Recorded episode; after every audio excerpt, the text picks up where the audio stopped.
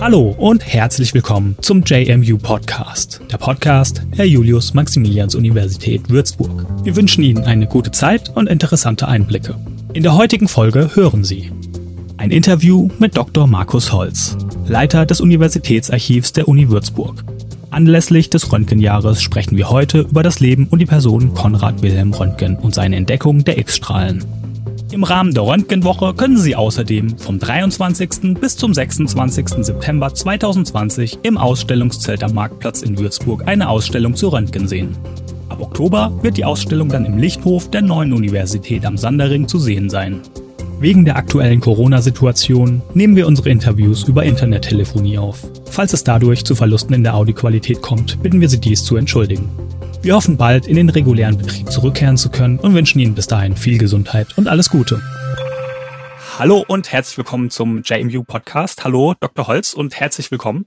Ich freue mich, Sie begrüßen zu dürfen. Wie geht's Ihnen denn? Ja, guten Morgen. Ich freue mich auch, das Interview heute machen zu dürfen. Und äh, ja, mir geht's eigentlich ganz gut. Schön, das freut mich zu hören. Ja, wir möchten uns ja heute äh, anlässlich des Röntgenjubiläums 125 Jahre über Konrad Wilhelm Röntgen unterhalten. Also nicht über seine Entdeckung, sondern über sein Leben und so die wichtigsten Stationen seiner, seines Lebens und seiner Forschung. Und Sie sind ja Leiter des Universitätsarchivs und haben hier bestimmt besondere und tiefgehende Einblicke Bevor wir jetzt mit der eigentlichen Thematik loslegen, würde ich Sie vielleicht erstmal bitten, ob Sie uns vielleicht einen kleinen Einblick in die Arbeit des Uni-Archivs wären. Also was sind so die wesentlichen Aufgaben, die Sie machen, Ihre tägliche Arbeit von Ihnen, Ihrem Team? Mhm. Also das Uni-Archiv ist, ähm, wie Archive generell, hat einen staatlichen Auftrag, die historischen Dokumente ähm, aufzubauen einer bestimmten Einrichtung, in dem konkreten Fall bei uns der Universität. Mhm. Ähm, das ist eine Frage der ähm, rechtsstaatlichen Sicherheit und Nachvollziehbarkeit öffentlich-rechtlichen Handelns. Es hat aber auch natürlich den Charakter der Wissenschaft und Forschung, die Dokumente für die in der Zukunft und auch heute zur Verfügung zu stellen. Und deswegen verwahren wir die historischen Dokumente zur Universitätsgeschichte, zum einen also die alten und zum anderen achten wir darauf, dass wir heute das reinbekommen aus dem täglichen Geschäft, was für die zukünftige Forschung interessant sein dürfte. Das heißt, ähm, wir haben einen großen äh, Anteil an Benutzerbetreuung und Anfragen aus ähm, Wissenschaft, aber auch äh, privaten Bereichen, die jetzt familiengeschichtlich, regionalgeschichtlich forschen, ähm, auch aus Fragen zu, wie in dem konkreten Fall zu Jubiläen äh, der Universität. Und ähm, beraten ansonsten die Verwaltung der Universität in Fragen der Schriftgutverwaltung und des Records Management. Das ist also auch unser Bereich, mit dem Benutzer von außerhalb dann jetzt eher weniger in Berührung kommen, was auch ein großer Block der Aufgaben des Uni-Archivs ist. Mhm. Und ja, unsere Überlieferung beginnt, obwohl die Uni 1402 gegründet worden ist und damit äh, eine der ältesten in Deutschland, ähm, so ungefähr um 1700. Und ab da kann man dann sich äh, bei uns informieren, was denn so an der Uni im weitesten Sinne an Instituten, bei mhm. Studierenden ähm, passiert ist. Okay, und wird da dann tatsächlich sozusagen jeder dokumentiert, der hier geforscht und studiert hat? Oder ist das dann wirklich doch eine Auswahl, die da stattfindet? Genau, also wenn man sich vorstellt, äh, unsere Zuständigkeit ist einfach für den Augenblick alles, was an der Universität so an Kommunikation, Schriftgut äh, anfällt an Dokumenten in der Verwaltung, in der Wissenschaft. Das wäre unsere Zuständigkeit. Das müsste äh, an das Universitätsarchiv abgegeben werden. Äh, bei der Größe der Uni kann man sich vorstellen, wie viel das ist. Ähm, und das ist natürlich wieder zu sichten, in dem Umfang noch irgendwo zu lagern. Deswegen treffen wir natürlich eine ganz konkrete Auswahl, ähm, was bei uns aufbewahrt wird. Das sind so im Schnitt, wenn man eine Prozentzahl sagen will, zwischen fünf und zehn Prozent ähm, dessen, was anfällt. Das ist schon eine gewaltige mhm. äh, Menge. Und äh, nehmen wir mal ein Beispiel, äh, was jetzt personenbezogen ist. Ähm, also wir werden und bewahren die Personalakten, also Personalunterlagen zum Beispiel von äh, den Professoren, äh, Beamten und so weiter auf, aber auch Nachweise zu allen Studierenden, weil natürlich ähm, zum einen sind die natürlich interessiert zu wissen äh, oder Nachweis zu haben, dass sie hier studiert haben und ähm, Prüfungen abgelegt haben, mhm. aber auch Und das ist auch nicht ähm, kein kleiner Teil, die Nachfahren, die dann interessiert sind. Äh, also mein Großvater, mein Urgroßvater hat mal studiert, ähm, war der hier und äh, so in diese Richtung. Mhm. Ähm, da wird eben auch, also die wichtigsten Informationen werden dazu auch aufbewahrt. Okay. Ja, und einer der bekanntesten Ihres Archivs sind die Daten und äh, Archive und Unterlagen zu Konrad Wilhelm Röntgen. Und über den wollen wir jetzt ein bisschen genauer sprechen. Ja, ich würde sagen, wir fangen eigentlich direkt ganz am Anfang einfach mal an. Und zwar mit der Geburt von Konrad Wilhelm Röntgen. Wann und wo wurde ähm, Röntgen denn geboren? Und ähm, was vielleicht auch ein interessanter Punkt ist, was waren denn so die gesellschaftlichen und sozialen Verhältnisse, in die er geboren wurde und so seiner Familie? Also Wilhelm Konrad Röntgen wurde am 27. März 1845 in Lennep geboren, also vor genau 175 Jahren. Das ist der zweite Teil des Jubiläums, also nicht nur 125 Jahre Entdeckung der äh, nach ihm benannten Strahlen, sondern auch sein 175. Geburtstag wäre das. Und äh, Lennep ist heute ein Stadtteil von Remscheid im Bergischen Land, eine kleine, beschauliche Kleinstadt. Das Bergische Land ist bekannt dafür, gerade im 19. Jahrhundert als Zentrum der Tuchindustrie. Mhm. Und da ist dann auch direkt der Bezug zu seinen Eltern. Ähm, sein Vater war Kaufmann und Tuchfabrikant und damit recht wohlhabend. Sie hatten ein eigenes ähm, größeres ähm, Fachwerkhaus. Also man darf sich das jetzt nicht als eine Stadtvilla vorstellen. Dafür ist ähm, Lennep jetzt eher zu kleinstädtisch, mhm. aber schon ein größeres ähm, Privathaus. Und die Familie war entsprechend auch wohlhabend. Seine Mutter, ähm, Charlotte Konstanze Frohwein, kam auch aus, wie der Vater, aus einer alteingesessenen Familie aus dem Bergischen Land. Mit einer Besonderheit, dass der Vater der Mutter vorübergehend einige Zeit in den Niederlanden verbracht hat und dort auch äh, seine Frau, also die Großmutter von Wilhelm Konrad Röntgen geheiratet hatte, sozusagen dann eine äh, Beziehung in die Niederlande, konkret nach Amsterdam, äh, mhm. gehabt. Aber die Familie auch der äh, Mutter ist dann eben ins Bergische Land nach einiger Zeit wieder zurückgekehrt. Mhm. Und vor diesem Hintergrund, wohlhabende Kaufmannsfamilie, war es äh, den Eltern Röntgen auch möglich, ihrem einzigen Kind, das ist ein wichtiger Faktor auch, äh, ein entsprechend äh, zunächst mal sorgenfreies Leben, könnte man sagen, äh, zu ermöglichen. Also ein Beispiel ist ähm, ein bisschen vorweggreifend, dass mit den Mitteln, die sie ihm zum Beispiel für sein Studium zur Verfügung gestellt haben, er sich in Zürich eine vierspännige Kutsche geleistet hat, mit der er dann durch die Stadt gefahren ist. Also das, wenn man das nach heute überträgt, ähm, also man kann sich vorstellen, dass er da finanziell und, und gesellschaftlich Sorglos. einen gewissen Status äh, mitbekommen hat von seinen Eltern. Mhm. Okay. Ja, es war ja, ist ja auch, ähm, weil Sie es auch schon angesprochen haben, ja eigentlich eher ungewöhnlich für die Zeit, nur ein Kind zu haben. Es war ja auch eher ja. eine Besonderheit. Ja. Also ich weiß auch gar nicht, dazu kann ich jetzt nicht sagen, ob es da noch andere ähm, früh verstorbene Kinder gegeben hätte. Ich aus den Unterlagen, die ich habe, ist äh, nur zu entnehmen, dass Röntgen ein Einzelkind war. Okay. Und Sie haben jetzt auch schon die Verbindung in die Niederlande angesprochen. Denn ähm, Röntgen ist dann aufs Gymnasium in Utrecht gegangen. Ähm, wie ist das denn zustande gekommen? Also wie gesagt, es, es, gibt, es gibt diese Verbindung, aber ähm, es ist ja nicht wie heute, dass man in so einer globalisierten Welt gelebt hat. Mhm, ja, äh, die Frage finde ich sehr interessant also, und auch ähm, gibt mir einen guten Ansatzpunkt, was darauf ähm, zu sagen, weil diese Geschichte verweist sofort auf ein, eine sehr bekannte Anekdote oder Geschichte zu Röntgen, die auf die Bezug nimmt, nämlich seinen Besuch auf dem Gymnasium in Utrecht und ähm, dann ähm, später, äh, dass er sein Abitur nicht bekommen hat. Also es ist so, dass die Familie als Röntgen relativ jung war, ich glaube sechs Jahre oder drei Jahre, das weiß ich jetzt nicht genau, also relativ früh, ähm, sind die Eltern aus nicht ganz bekannten Gründen in die Niederlande, also in die Gegend, äh, aus der die Großmutter Röntgen Wilhelm Konrads kam, mhm. äh, gezogen nach Appeldorn. Und er ist dort dann auch auf die Schule gegangen, auf die Sekundär- und Primärschule. Und danach auf ein Internat, äh, beziehungsweise eine der Schulen war ein Internat so. Ähm, also auch dort sieht man äh, den gesellschaftlichen Hintergrund, dass sich die Eltern es leisten konnten, ihren, ihren Sohn da auf das Internat zu schicken. Ja. Seine schulischen Leistungen waren so genau wissen wir das nicht, weil die komplette niederländische Zeit ist ganz schlecht dokumentiert, was Unterlagen angeht, mhm. mit vielen Fragezeichen versehen. Und da ist es so, dass es Anzeichen dafür gibt, dass er jetzt kein besonders ähm, guter Schüler in dieser Anfangsphase war. Mhm.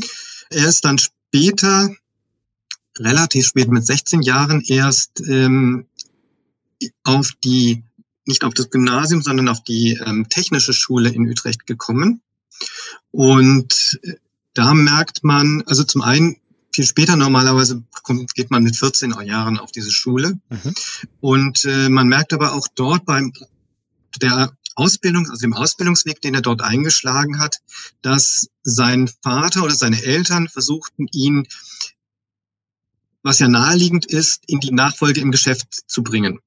Mhm. Ähm, also der Vater hatte eine Tuchfabrikation, ein Kaufmannsgeschäft, er hatte einen einzigen Sohn und äh, so ist es ganz natürlich oder nachvollziehbar, dass er ihn auf eine technische Schule schickt, die auch für nicht nur wissenschaftliche Berufe, sondern auch die kaufmännische Bereich äh, ausbildet. Die Tuchfabrikation ist ja sehr in, im 19. Jahrhundert Maschinen ähm, also da ist eine technische Ausbildung ähm, sehr, sehr, sehr sinnvoll also das kann man aus diesem Lebensweg äh, heraus ähm, sehen, dass er da auf die technische Schule gegangen ist.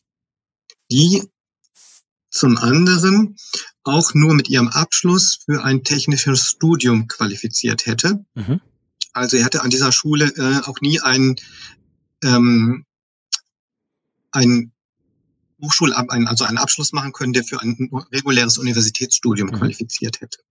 Da ist es so, dass es eine sehr bekannte Geschichte gibt, die immer wieder ähm, berichtet wird, die allerdings mit so einem kleinen Fragezeichen versehen ist, weil sie ist nicht belegt und sie stammt von jemandem, der nach Röntgens Tod diese Geschichte mhm. erzählt hat, was Röntgen ihm angeblich erzählt hat. Okay. Äh, und von dort kommen die Informationen, dass ähm, er auf das Gymnasium in Utrecht gegangen ist, dass er das Abitur nicht gemacht hat und dass er das Abitur nicht hat machen können, weil er eben eine, es einen Vorfall gegeben hat an dieser Schule, dass ein Klassenkamerad von Wilhelm Konrad Röntgen eine Karikatur eines Lehrers an einen Ofenschirm gemalt hätte. Und als der Lehrer nun reinkam und von Wilhelm Konrad, der gerade diese Karikatur beobachtet habe, wissen wollte, wer denn der Täter war, der das Bild gemalt hat, äh, habe Röntgen sich geweigert, den Namen des Täters bekannt zu geben und sei darauf äh, von der Schule verwiesen worden. Ähm, nachweisbar ist und belegt ist, dass Röntgen keinen Schulabschluss gemacht hat an der Schule, die Schule also tatsächlich vorzeitig verlassen hat. Mhm. Aber der Rest der Geschichte ist möglich, aber wie gesagt, er ist aus dritter Hand von jemandem, der die Tatsachen, da Röntgen nicht am Gymnasium, sondern an der Technischen Schule in Utrecht war, es nicht ums Gymnasium ging, sondern nur ein Schulabgangszeugnis mit vielen Fragezeichen versehen. Okay. Aber das Ende der Geschichte ist auf jeden Fall, dass Röntgen am Ende kein Abitur hatte. Genau. Und ähm, jetzt trotzdem die Frage, wie ist er denn ohne Abitur, das ja sozusagen der Zugang in die Welt der Wissenschaft ist oder in den, in den Karriereweg der Wissenschaft, wie hat er denn trotzdem diesen Weg gefunden? Denn er ist ja dann doch in die Wissenschaft eingestiegen. Ja, Röntgen wollte diesen Weg an die ähm, Hochschule, an die Universität ganz offenkundig verfolgen, auch ähm, ohne also nach diesem vorzeitigen Schulabgang. Er hat sich dann noch in Utrecht bemüht. Es gab die Möglichkeit, da eine Art Nachprüfung ähm, zu machen, um mhm. diese Qualifikation zu erwerben. Für die hat er dann ausgiebig gelernt und Fakt ist, dass er diese auch nicht bestanden hat.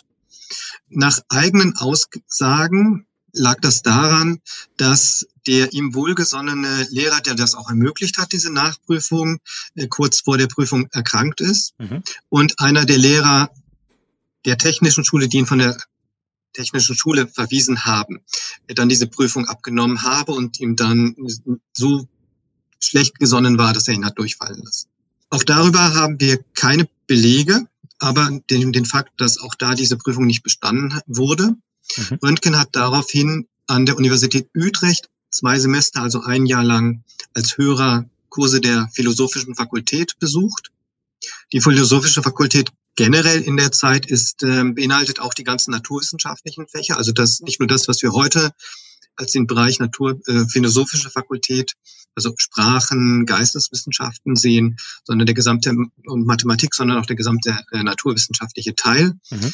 ähm, war Teil der philosophischen Fakultät. Das hat er dort gehört, hatte aber keine Chancen, dort weiterzukommen. Also er war nur Hörer, hat sich Kurse belegt, aber konnte damit natürlich nichts anfangen, weil er keinen Abschluss machen konnte. Und dann hatte er von einem Kommilitonen aus der Schweiz, den er dort kennengelernt hat, gehört, dass die ähm, Polytechnische Hochschule in Zürich, das Polytechnikum, dass das ähm, auch Studenten zulässt, die kein kein regulären Hochschulreifezeugnis haben, wenn diese ein relativ strenges, äh, eine relativ strenge Prüfung bestehen.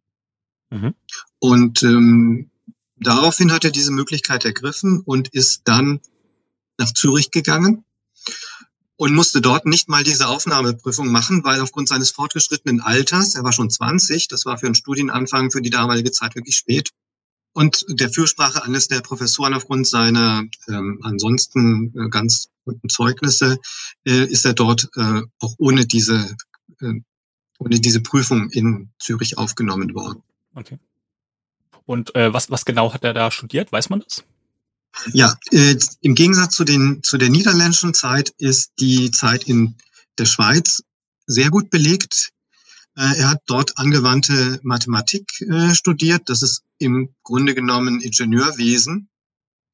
Man muss sich das so vorstellen, also er kam dort nach Zürich in ein komplett neu gebautes ähm, Hochschulgebäude, in dem zwei Hochschulen untergebracht waren. Zum einen im Grunde genommen die Technische Universität, also das mhm. Polytechnikum, das heute die Eidgenössische Technische Hochschule ETH in Zürich ist, und die Universität Zürich. Mhm.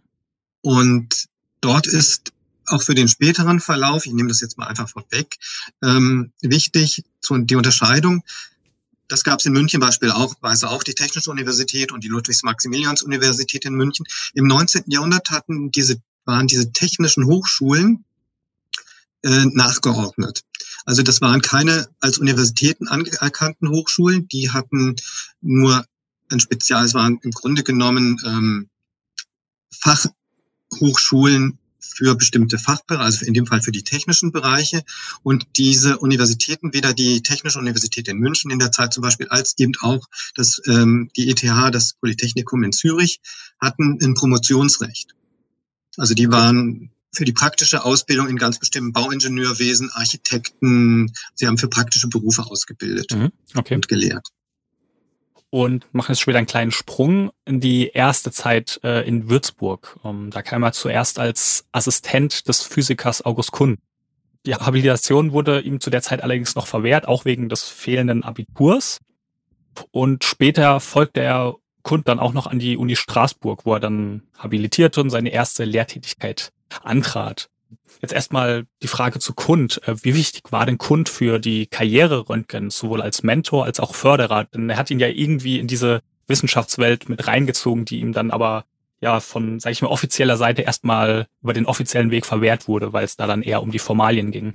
Ja, das ist eine sehr spannende Frage. August Kund war sehr wichtig für Röntgen, weil er sich nach, im Grunde genommen nach Abschluss ähm, seines Studiums in Zürich ähm, Röntgens annahm und ihn als Assistent ähm, beschäftigt hat.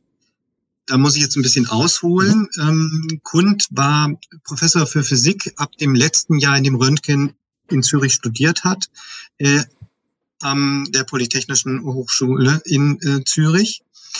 Und also nicht an der Universität Zürich.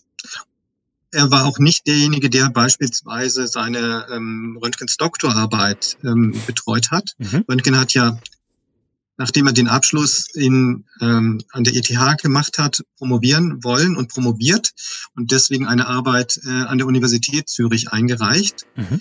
über die äh, Eigenschaften von, von Gasen. Und da ist schon deutlich, dass sich mit der Promotion, dass sich sein Studienschwerpunkt, der ja am Anfang auf dem mathematischen Ingenieursbereich lag, hin zur physikalischen Fragen äh, gewandelt hatte. Und dann war es ganz natürlich, dass er dann nach dem Abschluss Assistent bei dem Professor für Physik Kund wurde. Und mit Kund zieht er dann im Grunde genommen ähm, durch mehrere Universitäten, er folgt ihm. Und das ist tatsächlich ziemlich charakteristisch, vor allem auch die Verbindung Würzburg-Zürich ist jetzt kein singulärer Fall, was Kund und in dem Fall sogar Röntgen angeht, okay. sondern man kann feststellen, dass in dieser Zeit ähm, ist so eine Art natürlichen Strom von Wissenschaftlern und Professoren aus Zürich nach ähm, Würzburg gibt, und zwar durchaus sehr berühmte und bekannte andere Namen. Also außer August Kund ähm, ist zum Beispiel der Vorgänger von Kund Rudolf Clausius der Begründer der Thermodynamik. Mhm. Ähm, der ist nämlich dann von Zürich nach Würzburg berufen worden und hat hier den Lehrstuhl bekommen. Okay.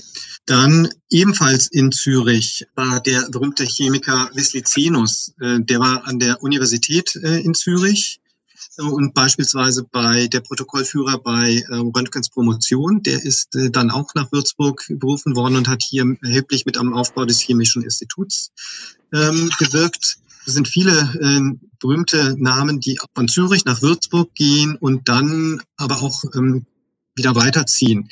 Kund selbst, äh, der zwei Jahre hier in Würzburg tätig war, ist danach ja mitsamt seines Assistenten Röntgen nach Straßburg gegangen das hatte sicherlich für Kund einen Grund und für Röntgen zwei Gründe. Ähm, das eine war, dass die technische Ausstattung, das physikalische Kabinett in Würzburg zu dieser Zeit war in einem ja, hm, schlechten Zustand, äh, so dass es für Kund zwar einen, einen ehrenvollen Ruf, ein ehrenvoller Ruf war, hier ähm, als Nachfolger von Rudolf Clausius, ähm, also auf mhm. einen berühmten Lehrstuhl zu kommen, aber ähm, für seine aktuellen Forschungen war das, war das nicht so spannend und Deswegen hat er nach zwei Jahren eben auch den Ruf an die neu gegründete Reichsuniversität in Straßburg. Also 1871 ist ja der deutsch-französische Krieg. Äh, Elsass-Lothringen kommt wieder ans Deutsche Reich und deswegen wird in Straßburg eine neue äh, Reichsuniversität gegründet, die frei von all den Traditionen, ähm, die die alten Universitäten haben, äh, ist, was konkret heißt, in Würzburg hatte man äh, hohe Ansprüche an jemanden, der habilitieren wollte. Das betrifft jetzt Röntgen, mhm. der ja seine Habilitation machen wollte, nachdem er jetzt der Assistent war, um seine wissenschaftliche Karriere weiter äh, gehen zu können. Und das hat man ihm in Würzburg verweigert, weil er eben die formalen Voraussetzungen, mhm. das Abitur eine Hochschulreife nicht hatte, obwohl er das eine Promotion hatte, aber dieser formale Punkt fehlte einfach. Und deswegen ähm, war es ihm nicht möglich, in Würzburg zu promovieren und mhm. äh, zu habilitieren. Und deswegen ist er mit Kund dann nach Straßburg gegangen. Okay.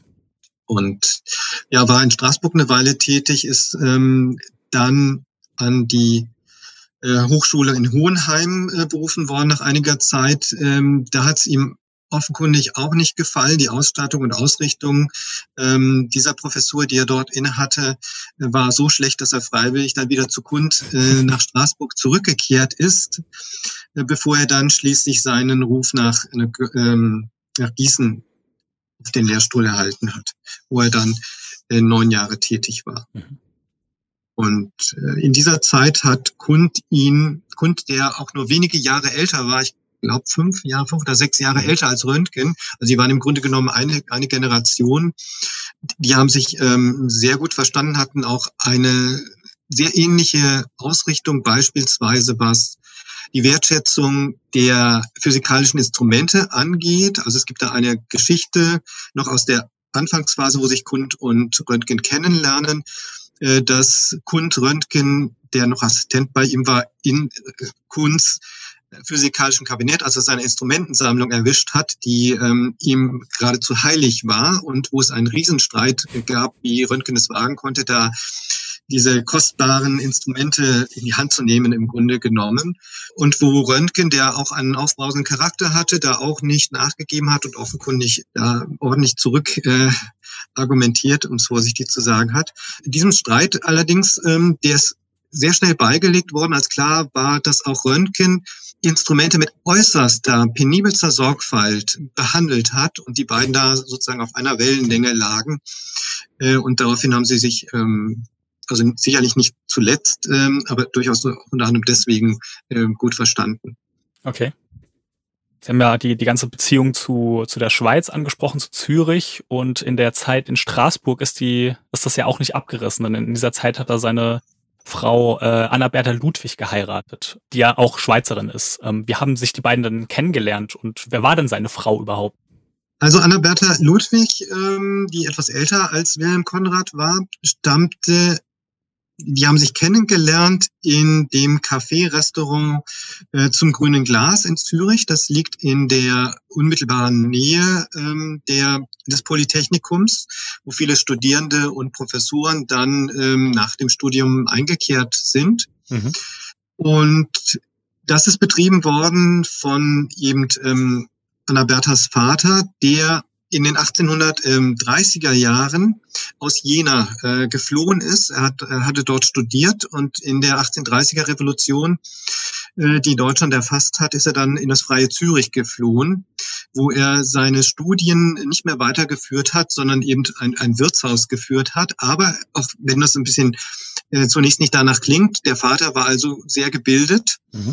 Er hat, während er das Wirtshaus führte, auch zum Beispiel den ähm, Studierenden, den Promoventen ähm, der Universität Zürich, ihre ähm, Doktorarbeiten ins Lateinische übersetzt, was damals noch Pflicht war als ähm, die entsprechende Sprache, weil er Altphilologe war. Also man kann sagen, dass ähm, sie jetzt nicht die klassische Wirtstochter war, sondern durchaus aus einem Bildungshaushalt kam. Mhm. Und was äh, Röntgen ansprechend fand, da gibt es ähm, ein paar Zitate, das ist halt ihr, ihr, ihr ansprechendes, ihr sehr freundliches Wesen ähm, war, das ihn da ähm, ja, sehr angesprochen hat. Und äh, sie haben sich dann noch in äh, Zürich verlobt, konnten aber nicht heiraten, da mhm. er kein Einkommen äh, hatte. Die Eltern, Röntgens Eltern waren auch nicht so ganz begeistert von dieser aus ihrer Sicht nicht ganz standesgemäßen Partie. Röntgen hat sich dann aber ähm, durchgesetzt und die Hochzeit fand dann, nachdem er etwas besser gestellter war, dann, dann in äh, Würzburg statt. Mhm. Okay. Und dann sind sie gemeinsam nach äh, Straßburg gezogen. Okay. Später haben die beiden dann noch die Tochter von Bruder von Röntgens Frau ähm, adoptiert. Genau. Ähm, wie kam es denn dazu? Das war durchaus nicht, nicht ähm, ungewöhnlich in dem Fall, weil okay. ähm, der, also Röntgen war ja, äh, Wilhelm Konrad Röntgen war ja Einzelkind, aber ähm, die, seine Frau hatte eben äh, einen Bruder und die genauen Umstände weiß ich nicht, aber deren, ähm, die, der Bruder der von Anna Bertha ist ähm, eben ums Leben gekommen, als äh, ihre Tochter äh, sechs Jahre alt war.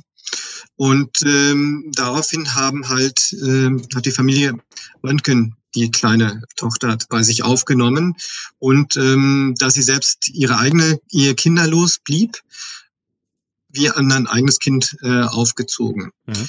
Wobei es sehr auffällig ist, dass Anna Bertha sehr, sehr liebevoll äh, mütterlich mit äh, der Kleinen umgegangen ist. Ähm, und Wilhelm Konrad, ähm, es gibt Berichte, dass er auch mit ihr gespielt hat, aber er war ein, das liegt auch so ein bisschen in seinem Charakter, ein anspruchsvoller Vater jetzt in Anführungszeichen, der viel, äh, der hohe Erwartungen an, an seine Tochter, Adoptiv, spätere Adoptivtochter, adoptiert haben sie sie erst, als sie ähm, 21 war, mhm. äh, hatte, die da die Tochter jetzt nicht unbedingt wissenschaftlich Karriere gemacht hat äh, und das nicht ihr Bereich war, die sie offenkundig immer wieder enttäuscht hat. Ähm, also diese hohen Erwartungen von Wilhelm Konrad. Mhm. Das mag dazu geführt haben, dass es äh, zu einem, ich glaube, wir kommen später noch ähm, so ein bisschen der Charakterisierung von, von mhm. Röntgens äh, Wesen, dass ich glaube, das mal vorwegzunehmen, sehr lichte und sehr ein paar nicht ganz so lichte Seiten hatte und ähm, vielleicht zu den nicht ganz so lichten gehört, dass nach dem Tod seiner geliebten Frau 1919 er praktisch den Kontakt äh, zu dieser Adoptivtochter eingestellt hat. Also mhm. Äh, warum, das weiß man nicht. Der, es ist auch dort wenig überliefert, aber ähm, da scheint irgendwo ähm, irgendwas nicht so ganz ähm, gepasst zu haben. Okay. Ja, schade. Und ähm, ja, also ich glaube, wir machen jetzt schon wieder so, so einen Sprung nach Würzburg, wo er dann letztendlich auch seine große Entdeckung gemacht hat. Aber vor, er war ja schon vor dieser Entdeckung an der Uni tätig. Also 88 trat er dort eine ordentliche Professorenstelle an in Würzburg, mhm. leite dann, ich glaube, es war dann erst nach seiner Entdeckung auch das Physikalische Institut und wurde Rektor. Aber was waren denn so die Forschungen, mit denen sich Röntgen überhaupt beschäftigt hat, bevor er seine, seine große Entdeckung gemacht hat? Mhm. Denn, denn er hat ja nicht, ähm. er hat ja nicht darauf hingearbeitet, sage ich mal. Ja, das ist ähm, völlig richtig. Ähm, also Röntgen war ja vor seiner Berufung 1888 nach Würzburg, neun Jahre in Gießen mhm. auf dem Lehrstuhl für Physik, ähm, auch kein schlechter und hat in der Zeit durchaus auch andere Rufe, beispielsweise nach Jena, ähm, abgelehnt. Mhm, ja. Den Ruf nach Würzburg 1888, den konnte er im Grunde aber nicht ablehnen, weil der Würzburger Lehrstuhl spätestens, also da, wir hatten Clausius da drauf, der hat eine so lange Tradition, äh, Athanasius Kircher im 17. Jahrhundert, der Universalgelehrte und unmittelbarer Vorgänger von Röntgen, äh, Kohlrausch, ähm, war auch ein so berühmter Physiker, der dann übrigens ähm, auch wieder nach Straßburg gegangen ist, äh, dass äh, der Lehrstuhl so renommiert war, dass er diesen Ruf dann einfach nicht, nicht ablehnen konnte. Und umgekehrt ähm, war es, und das ist jetzt, worauf die Frage ja eigentlich abzielt, war es auch für die Universität, die ihm ja noch vor, ähm, vor was, 16 Jahren ähm, die Habilitation verweigert hat. Klar, dass sie jetzt diesen, diesen den sie vor 16 Jahren nicht habilitieren wollten, auf den Lehrstuhl berufen, weil in der Zwischenzeit seine wissenschaftlichen Leistungen äh, so waren, dass man, und ich glaube, das kann man, ähm, da gibt es viele Aussagen in die Richtung, dass er auch wenn er die Entdeckung der nach ihm benannten Strahlen nicht gemacht hätte, trotzdem als einer der großen Physiker des 19. Jahrhunderts in Erinnerung okay. geblieben wäre. Mhm. Also da war zu diesem Zeitpunkt einfach eine, ein guter Kandidat äh, für diesen renommierten äh, Lehrstuhl. Äh, was hat er gemacht vorher? Mit Kund hat er äh, beispielsweise, das war ja auch das, wo er, mit er sich in seiner Dissertation schon befasst hat, äh, mit Gasen, den Eigenschaften von Gasen äh, befasst, also die, wie die Polarisationsebene des Lichtes mhm. sich bei Drehung durch Magnetfelder ändert. Er hat kurz vor seinem Ruf in Gießen ähm, den äh, Verschiebestrom von Maxwell nachgewiesen, der dann später nach ihm als Röntgenstrom äh, bezeichnet wurde. Also es gibt nicht nur die Röntgenstrahlen, sondern auch den Röntgenstrom. Mhm. Äh, auch eine bahnbrechende, bedeutende Entdeckung, die nur von der späteren halt völlig ähm, überstrahlt wurde, im Grunde genommen. Äh, dann hatte sich ähm, ja mit im Grunde genommen mit vielen anderen Themen der Physik, äh, Kapillarität, Kompressibilität, Elastizität von äh, Stoffen und so weiter befasst. Also ein weites Feld. Aber ich glaube, zentral beispielsweise ist der auch nach ihm benannte Röntgenstrom, ja. der ihn auch schon vor der Entdeckung der Röntgenstrahlen sehr bekannt gemacht hat. Also man in der, man, in der wissenschaftlichen ja, Welt. Man, man würde ihm also Unrecht tun, wenn man wenn man sagt, ähm, seine Entdeckung war reiner Zufall und ja, er hat halt Glück gehabt. genau, ja, also das ist äh, etwas, was im Nachfeld der Kritik von, äh, im Nachfolge der Entdeckung ihm von Neidern öfters nachgesagt wurde, das war ja reiner Zufall, ja. ähm, das hätte ja jeder sehen können, äh, so nach dem Motto, aber das geht an, das geht völlig eigentlich am, am Kern der Sache ähm, vorbei. Mhm. Weil ähm, es so ist, dass er hat ähm, sich befasst mit der mit den Kathodenstrahlen. Das ist ein Forschungsgebiet in der Physik, das ganz aktuell und modern zu dieser Zeit war und mit dem sich unglaublich äh, viele Physiker an vielen Forschungseinrichtungen beschäftigt haben. Also Experimente in diese mhm. Richtung gemacht. Man kann davon ausgehen, dass ähnliche Effekte bestimmt schon mehrfach vorher aufgetreten sind. Mhm. und vermutlich auch von anderen beobachtet wurden. Nur keiner hat einen Schluss daraus gezogen, dass das, was er sieht, irgendeine Bedeutung hat. Mhm. Und dem es nach, also das erkannt hat, was es sein könnte und dem dann auch akribisch nachgegangen ist. Mhm. Und ähm, das ist bei der Entdeckung von Dingen ein zentraler Bereich. Also, dass man etwas sieht und erkennt, dass man da etwas Ungewöhnliches hat und ja. eine Idee hat, was es sein könnte und wie man das messen, erforschen und dann nachweisen kann. Und das hat vor ihm ähm, kein anderer äh, mhm. getan und geschafft. Und das ist in der Zeit ähm, und auch für die Wissenschaft ein ganz, ganz zentraler äh, Bereich. Und diese sehr akribische Tätigkeit, die ist sehr charakteristisch für, für, für Röntgen. Mhm. Ja, das ist ja eine, eine der großen Leistungen auch mit gewesen, das Ganze dann zu dokumentieren und aufzuzeichnen. Und ähm, ja, so wie Sie sagen, nur weil ein, ein, ein Neider, wie Sie sagen, ähm, das, das auch hätte beobachten können, es fehlt ja die, die, die weitere Leistung, das, die Schlüsse zu ziehen, das aufzuzeichnen. Und mal von diesen Neidern abgesehen, ähm, wie wurde die Entdeckung denn so in der Welt der Wissenschaft aufgenommen? Also auch von, von, von Universitäten, von Fachmagazinen und, und so weiter? Also ich glaube, es gibt wenige, vor allem auch in der Zeit, wissenschaftliche Entdeckungen, die eine so durchschlagende Wirkung erzielt haben und das nicht nur im wissenschaftlichen Bereich, sondern auch außerhalb. Ähm, das hängt mit mehreren Faktoren zusammen. Also diese, also Röntgen hat ja die Entdeckung gemacht äh, am 8. November und sich unmittelbar dann für einen längeren Zeit, im Grunde genommen bis Ende Dezember, fast in sein Labor eingeschlossen, er hat dort gegessen, geschlafen, sich ganz auf den Nachweis konzentriert, niemandem davon erzählt. Äh, engsten Freunden hat er nur geschrieben, er könne dazu nichts sagen. Also wenn er das erzählen würde, was er macht, dann würden die Leute sagen, der Röntgen ist verrückt geworden. Aber er hat sich ganz darauf, auf diesen Nachweis ähm, konzentriert und ist damit auch nicht an die Öffentlichkeit gegangen, bis er absolut sicher war, dass das, was er da glaubte zunächst gesehen zu haben, auch nachgewiesen mhm. ist. Also das ist auch sehr charakteristisch für Röntgen, dass er nicht voreilig mit irgendwas äh, an die Öffentlichkeit geht. Äh, gerade auch in der Wissenschaft in dieser Zeit. Es gibt viele Phänomene, da ist Zeit ähm, eine Frage, wer als erster schreit, äh, mhm. ich habe es entdeckt, äh, gerade wenn viele in einem Feld forschen. Das ist ja nicht, nicht unwichtig, dass nicht jemand plötzlich dann doch vor ihm dran ist. Das mhm. war ihm aber im Grunde egal, sondern erst nachdem er sich wirklich sicher war, das ist es, was ich gesehen habe, das kann ich nachweisen, das ist reproduzierbar, das habe ich belegt, äh, geht er damit an die Öffentlichkeit.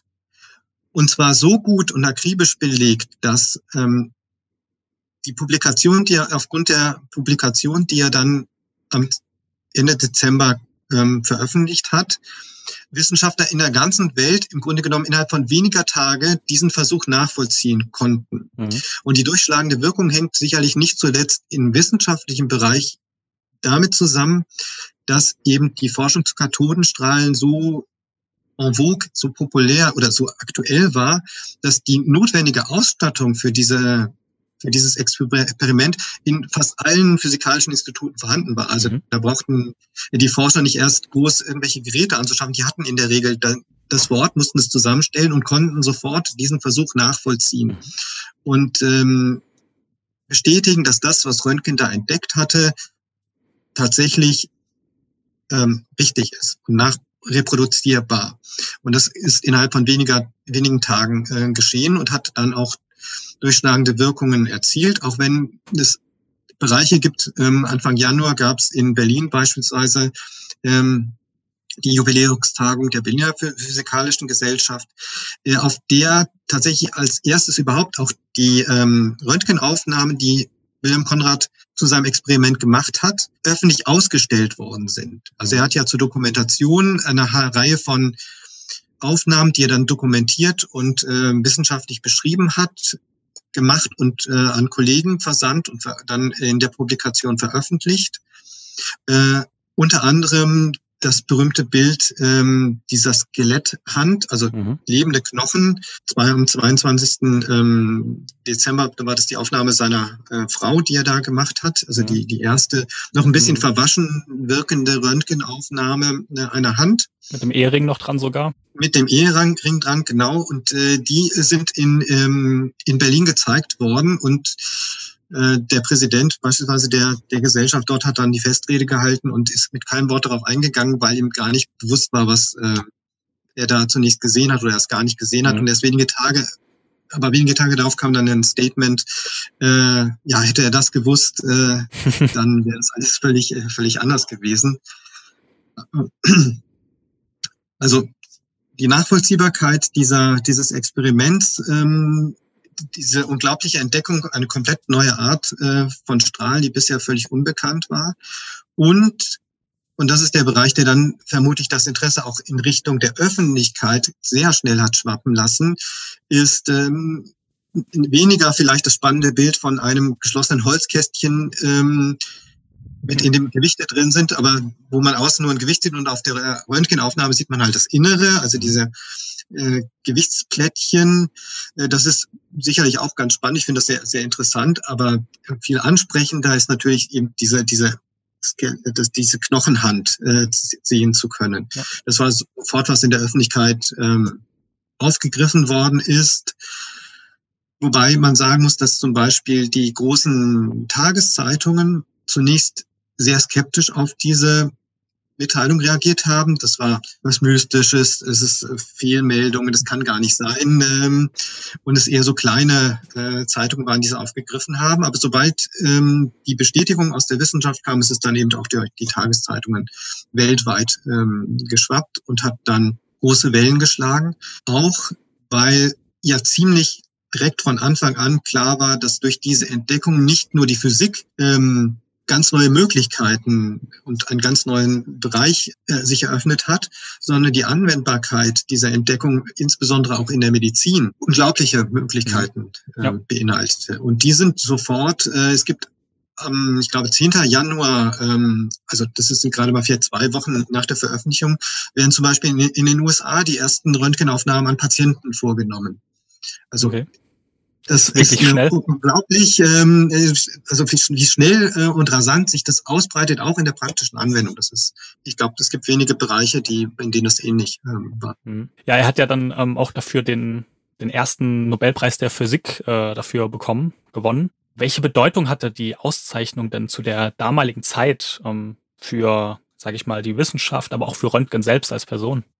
Also der Nobelpreis, der 1901 ja zum allerersten Mal verliehen worden mhm. ist, hatte aus diesem Grund ganz logischerweise genau, ja. nicht das Renommee, was er heute hatte, mhm. mit äh, den vielen berühmten Namen und Entdeckungen. Das konnte er natürlich nicht haben. Das wurde ja erst begründet, nicht zuletzt durch die ersten Preise, die, die dort verliehen worden sind. Aber dieser Preis hat von Anfang an in der wissenschaftlichen Welt und aber auch in der Öffentlichkeit große Aufmerksamkeit erregt, ähm, weil er so hoch dotiert war, unter anderem. Mhm. Alfred Nobel, der ja mit der Entdeckung des Dynamits unglaublich reich geworden ist und diesen Preis gestiftet hat, hat ihn entsprechend hoch aus, äh, hoch dotiert und er ist ja auch renommiert von der, wird von der königlichen Familie in äh, Schweden feierlich verliehen. Ähm, in dem konkreten Fall war es jetzt der Kronprinz, weil aufgrund von politischen, einer politischen Krise der König ähm, nicht verfügbar war bei Röntgens Verleihung, aber er war hochfeierlich und Röntgen ist auch nicht besonders oft ähm, gereist und hat in seinem Gesuchsschreiben um Beurlaubung für diese Verleihung auch explizit geschrieben, also dass dieser Preis eine, ein so hohes Ansehen und ein so, eine so hohe Ehre ist, dass er sich keine andere Möglichkeit sieht, als tatsächlich die Reise nach Schweden auf sich zu nehmen. Und so Schiffsreisen und ähnliches hat er muss man wohl sagen, glaube ich, nicht so gerne gemacht. Ja. Also und das Geld hat er ja am Ende sogar auch noch an die Universität dann gestiftet. Genau, also mhm. Röntgen hat in seinem Testament alles, was mit dem Nobelpreis zu tun hat, der Universität Würzburg, der sich am meisten verbunden gefühlt hat. Röntgen hat immer gesagt, die Würzburger Zeit, ähm, das waren, sind die schönsten Jahre für ihn gewesen in seinem Leben. Und er ist zum Zeitpunkt der Preisverleihung ja gar nicht mehr in Würzburg gewesen. Mhm. Er ist ja 1900 äh, an die LMU nach München berufen worden und hat dort, äh, also an der LMU, äh, wo er tätig war, ähm, auch dieses Gesuch gestellt und ähm, den Nobelpreis bekommen. Aber die Verbundenheit war nach Würzburg und deswegen hatte er in seinem Testament eben alles das Preisgeld, ähm, seine ganzen Orden, Urkunden, Ehrungen, alles aus dem wissenschaftlichen Bereich der Universität Würzburg ähm, vermacht. Kurze Frage zwischen rein, weil Sie das dazu sagen, dass er so eine große Verbundenheit zu Würzburg hatte. Hatte er nicht irgendwie durch seine anfängliche Zeit, dass er abgewiesen wurde wegen dem fehlenden Abitur, einen Groll oder ist da nichts drüber bekannt? Es, also es gibt äh, äh, eine Geschichte, dass er hat, während er noch in Gießen war, ich habe gesagt, er hat einen Ruf nach Jena abgelehnt, er hat gleichzeitig auch einen Ruf an die Universität Utrecht ähm, mhm. bekommen, wo er ja auch abgelehnt wurde als Student damals, weil er keinen Hochschulzugang hatte und ja. nur als Hörer war. Den, äh, diesen Ruf hatte er noch abgelehnt. Ähm, wenn auch er sich genötigt sah, da eine Begründung zu schreiben, äh, dass das, obwohl er an der Universität ja mal studiert hat, aber ähm, das jetzt, er führt ganz explizit andere Gründe an, weswegen er diesen Ruf nicht annehmen will, mhm. was auffällig ist, was er nicht machen müsste. Ähm, aber bei Würzburg ist das nicht feststellbar, okay. dass, das, dass da irgendwie ein, ein Groll oder irgendetwas in der Richtung vorhanden wäre. Und ich glaube, sollte das gewesen sein, so hat sich das ziemlich äh, schnell zerschlagen, weil die Bedingungen in Würzburg, also zum einen für seine Forschung, weil 1870 hatte er dieses fürchterliche rückständige Institut, als er 1888 berufen wird, kommt er in ein komplett neu gebautes, perfekt ausgestattetes Institut des Kohlrausch. Sein Vorgänger äh, hat bauen unterrichten lassen. Also perfekte äh, Bedingungen. Er findet sehr, freundet sich mit sehr vielen Kollegen, hat ähm, enge Freundschaften zu äh, Albert von Kölliker, ähm, Theodor Boveri mhm. und, und anderen äh, Gelehrten und legt da einen Umgang. Also hat sich dann, glaube ich, ziemlich schnell hier eingelebt und mhm. zu sein, zu seiner. Was auch immer da an, an, weiß ich nicht, Ressentiments mal gewesen sein, das hat sich, glaube ich, ziemlich schnell zerschlagen. Okay, ja, das ist ja schön. Ähm, noch eine Frage zu, zu seiner Entdeckung, den Röntgenstrahlen selbst. Ähm, er nannte die Röntgenstrahlen ja selbst äh, X-Strahlen und hat auch selbst in seinem Testament noch erwähnt, dass sie so genannt werden sollen. Und international werden sie auch eigentlich weitgehend äh, X-Strahlen genannt, nur bei uns in Deutschland sagen wir noch Röntgenstrahlen. Wie kommt es denn da, dazu, vor allem weil es ja auch noch testamentarisch von ihm verlangt ist, sozusagen sie X-Strahlen und nicht Röntgenstrahlen zu nennen? Also er selbst hat die Strahlen äh, tatsächlich von Anfang an als X-Strahlen, also X einfach nur für unbekannt, mhm, ja. äh, unbekannte Strahlen äh, genannt. Und der Name Röntgenstrahlen ist ja bei dieser ersten Präsentation Anfang Januar bei der Physikalisch-Medizinischen Gesellschaft in Würzburg, wo er zum ersten und einzigen Mal diese äh, Strahlen dann öffentlich präsentiert hat und seine Entdeckung gemacht worden. Dort hat er einen Vortrag gehalten und diese Entdeckung beschrieben und auch praktisch vorgeführt. Also er hat eine Röntgenaufnahme gemacht und zwar live äh, im Grunde genommen von der Hand des Vorsitzenden der Medizinisch-Physikalischen Gesellschaft Albert von Kölliker. Das ist die zweite berühmte Handaufnahme, die es gibt. Also es gibt die bisschen ältere von Anna Bertha und dann die Kölliker-Hand, die mhm im Internet und der Literatur auch häufig durcheinander geschmissen werden, weil sie sind ein bisschen ähnlich, aber es gibt halt zwei berühmte äh, erste Röntgenaufnahmen und Körlikers Hand ist eigentlich relativ gut zu unterscheiden, weil die ist schon deutlich von der Aufnahme schärfer als ähm, mhm. Anna Berthas Hand. So, da sieht man, dass innerhalb von wenigen Wochen die Technik, mit der die, diese Aufnahmen gemacht worden sind, rasante Fortschritte gemacht hat, was Schärfe der Aufnahmen und so angeht. Mhm. Und Kölliker war es dann, ähm, der dann in die Runde im Grunde per Akklamation äh, gerufen hat, dass äh, diese Strahlen doch nach ihrem Entdecker Röntgenstrahlen benannt werden sollten, was sich dann eben im deutschsprachigen Raum durchgesetzt hat.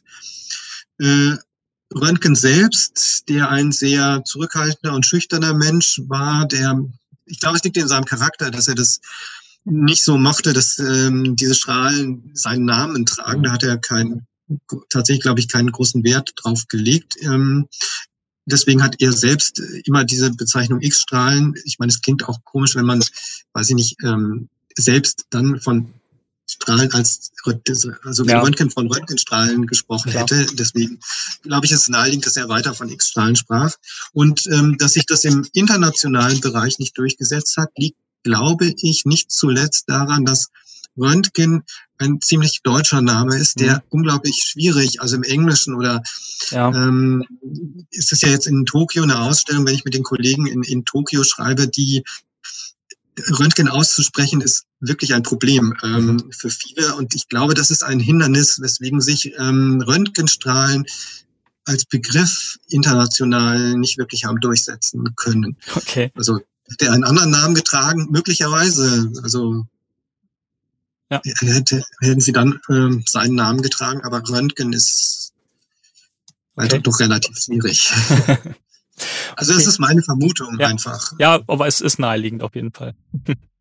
ähm, ebenfalls in seinem Testament da verlangt, dass nach seinem Tod seine wissenschaftlichen Aufzeichnungen verbrannt werden. Weswegen es ja heute auch relativ wenige Originaldokumente noch gibt aus, aus, aus seiner Zeit. Ähm, weiß man, warum Röntgen das verfügt hat?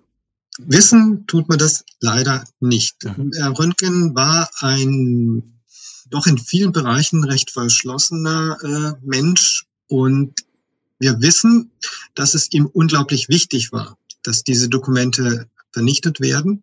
Also er hat das nicht nur in seinem Testament äh, und in seiner Regelung festgelegt, er hat, das wissen wir aus einem späteren Interview mit seiner Haushälterin, die diese Verbrennung vor der Dokumente vorgenommen hat, ähm, die wollte sie einfach, die hatte gesagt, ja, ich, also ich nehme die Dokumente und verbrenne sie. Und dann meinte Röntgen, nein, also er möchte dabei sein, während sie verbrannt werden, um ganz sicher zu gehen, dass das auch geschieht. Mhm. Das war ihm unglaublich wichtig. Wir wissen nur nicht, warum. Ähm, da kann man jetzt ähm, wild spekulieren, warum ihm das so wichtig war. Ich möchte mich daran nicht beteiligen. Mhm. Ich ich, ich weiß es einfach nicht. Ja. Also aus seinem Charakter glaube ich, es war, wird immer deutlich, dass er immer erst mit fertigen, abgeschlossenen Dingen an die Öffentlichkeit geht, mhm, die ja. dann in der Form eben keine Kritik, keinen Fehler, nichts mehr enthalten. Und die Unterlagen, die er da persönlich hatte, das sind ja sozusagen seine Zwischenstände, Zwischenberichte, wo vielleicht auch Überlegungen drin sind, die in falsche Richtungen mhm. gehen oder ich nehme einfach an, dass er das nicht dem Auge der Öffentlichkeit und der genaueren Untersuchung äh, unterziehen wollte, sondern sagte, mhm. also ich habe das Ergebnis abgeliefert, das ist komplett richtig und wie ich jetzt da im Einzelnen gekommen bin und was da war, das ist, ist äh, nicht wichtig. Und möglicherweise hatte das tatsächlich auch so ähm, gesehen, okay. dass, das, dass diese Vorstufen für die Wissenschaft keine äh, Bedeutung haben. Okay. Und wenn man jetzt mal auf diese testamentarischen Verfügungen schaut, um seinen Umgang mit Preisgeldern, mit ja, seiner ganzen, mit, mit der ganzen Aufmerksamkeit, die auf ihn gekommen ist. Und wenn man sich verschiedene Quellen anschaut zu ihm, wird er mal als bescheiden und introvertiert dargestellt, in anderen schon eher ja kauzig und irgendwie eigenbrödlerisch.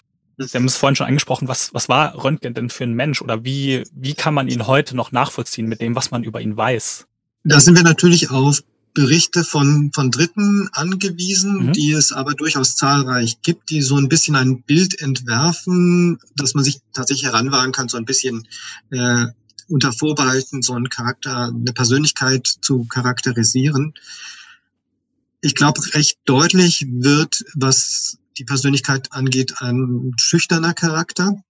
Das zeichnet sich in, in vielen Punkten ab, denke ich, dass er auch deswegen keinen Wert oder vielleicht sogar auch die Öffentlichkeit gescheut hat.